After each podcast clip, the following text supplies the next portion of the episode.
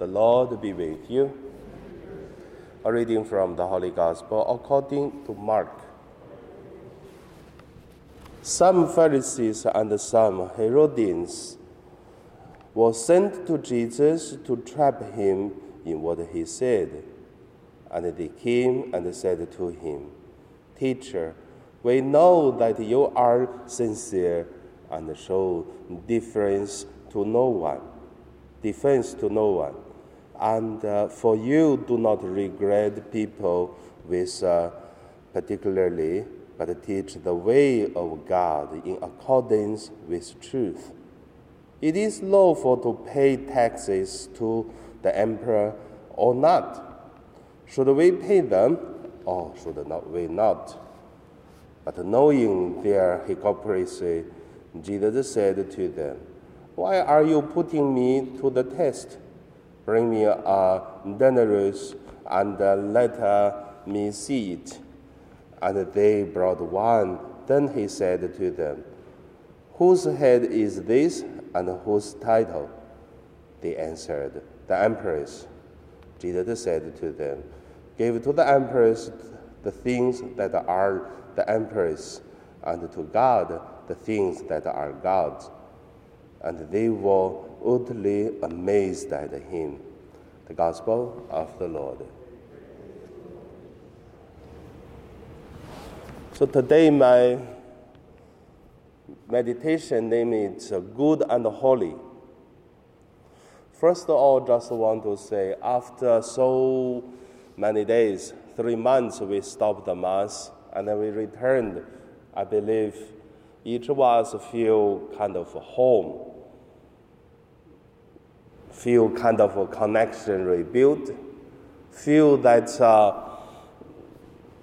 we are getting a normal life again. But uh, I want to say the home, the normal life is supposed to live with God, do God's life, and also from inside and outside appearance and inside the true self are good and holy, and that it is normal. So let us look at today's gospel. In today's gospel, in the beginning, it said there are some Pharisees and Sadducees uh, uh, and Herodians, they came, the Bible to use the words is to trap him in what he said. So from this word we could see if a person who doing things, saying things, thinking things in trap someone so that persecute someone, that is uh, bad.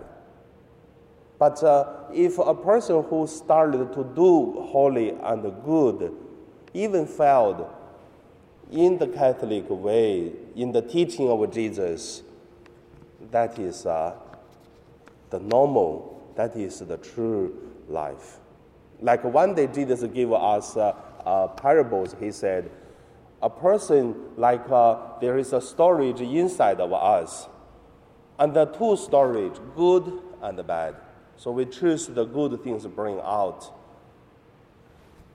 In Chinese, we also have the words to say, many people eat with one table, but uh, the holiness or the bad are different. So the same, same words spoke out to others some to bring us uh, holiness, but because of the inside, some to trap others, some to do something to hurt others, but uh, just uh, pretend good, but God knows.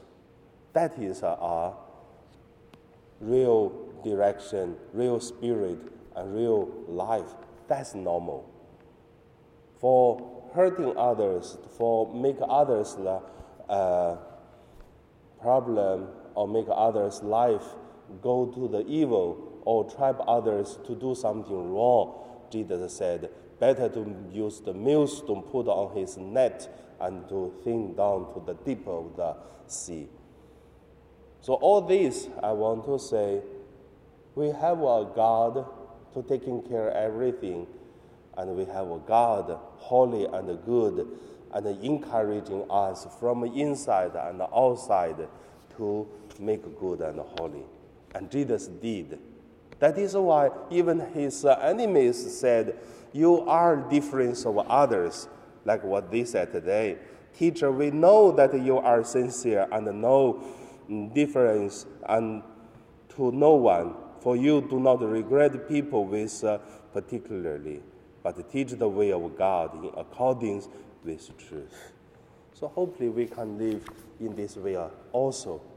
Then one day when we face to face to see God, then we will be welcomed by our God to say, look, the inheritance is prepared long time ago.